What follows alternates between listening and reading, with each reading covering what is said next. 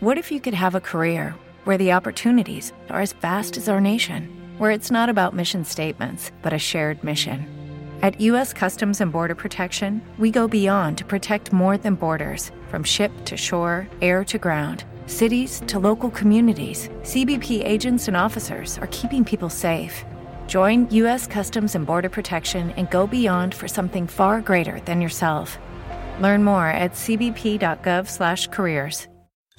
Te apasionan los cuentos de la casa de la bruja y quieres agradecernos tantas horas de misterio, ciencia ficción y terror. Pulsa en el botón azul Apoyar, donde podrás elegir la cantidad de tu aporte y accede a contenido extra para los muy fans como tú. Anímate y contribuye a que los cuentos de la Casa de la Bruja sigan llegando cada viernes al caer la noche.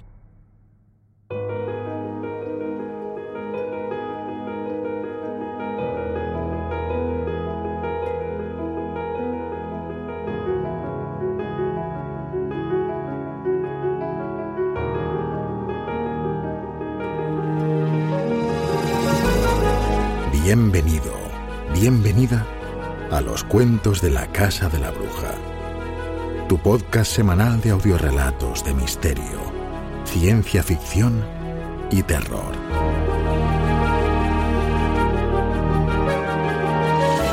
Cada viernes al caer la noche, un nuevo audio.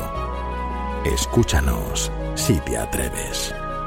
Los cuentos de la Casa de la Bruja un podcast de Evox Originals. Si te gusta nuestro contenido, suscríbete a este podcast. Nos ayuda a continuar. A continuación, Al otro lado de la pared. Un relato de Ambrose Bierce, narrado por Juan Carlos Albarracín.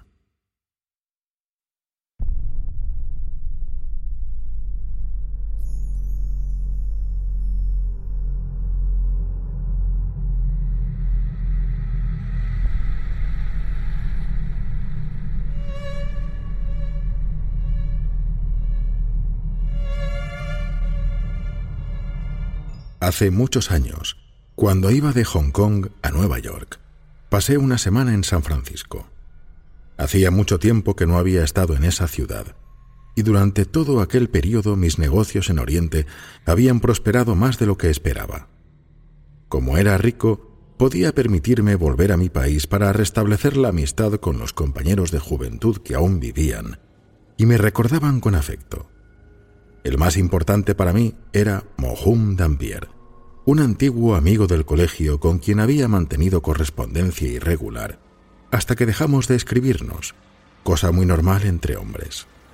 Es fácil darse cuenta de que la escasa disposición a redactar una sencilla carta de tono social está en razón del cuadrado de la distancia entre el destinatario y el remitente. Se trata, simple y llanamente, de una ley. Recordaba a Dampier como un compañero, fuerte y bien parecido, con gustos semejantes a los míos, que odiaba trabajar y mostraba tan señalada indiferencia hacia muchas de las cuestiones que suelen preocupar a la gente.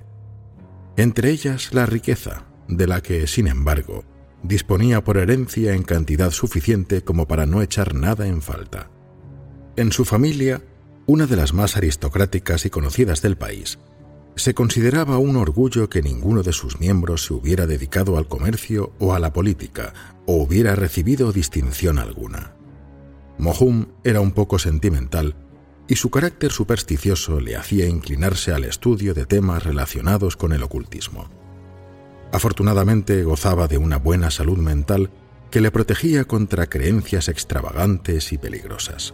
Sus incursiones en el campo de lo sobrenatural se mantenían dentro de la región conocida y considerada como certeza. La noche que le visité había tormenta. El invierno californiano estaba en su apogeo. Una lluvia incesante regaba las calles desiertas y, al ser empujada por irregulares ráfagas de viento, se precipitaba contra las casas con una fuerza increíble. El cochero encontró el lugar una zona residencial escasamente poblada cerca de la playa, con dificultad. La casa, bastante fea, se elevaba en el centro de un terreno en el que, según puede distinguir en la oscuridad, no había ni flores ni hierba. Tres o cuatro árboles, que se combaban y crujían a causa del temporal, parecían intentar huir de su tétrico entorno en busca de mejor fortuna, lejos, en el mar. La vivienda era una estructura de dos pisos, hecha de ladrillo, que tenía una torre en una esquina un piso más arriba. Era la única zona iluminada. La apariencia del lugar me produjo cierto estremecimiento sensación que se vio aumentada por el chorro de agua que sentía caer por la espalda, mientras corría a buscar refugio en el portal. Dampier, en respuesta a mi misiva informándole de mi deseo de visitarle, había comentado, No llames, abre la puerta y sube. Así lo hice. La escalera estaba pobremente iluminada por una luz de gas que había al final del segundo tramo. Conseguí llegar al descansillo sin destrozar nada y atravesé una puerta que daba a la iluminada estancia cuadrada de la torre. Dampier, en bata y zapatillas, se acercó tal y como yo esperaba a saludarme, y aunque en un principio pensé que me podría haber recibido más adecuadamente en el vestíbulo, después de verle, la idea de su posible inhospitabilidad desapareció. No parecía el mismo. A pesar de ser de mediana edad, tenía canas y andaba bastante encorvado. Le encontré muy delgado. Sus facciones eran angulosas y su piel, arrugada y pálida como la muerte, no tenía un solo toque de... ¿Te está gustando este episodio? Hazte fan desde el botón apoyar del podcast de Nivos. Elige tu aportación y podrás escuchar este y el resto de sus episodios extra. Además, ayudarás a su productor a seguir creando contenido con la misma pasión y dedicación.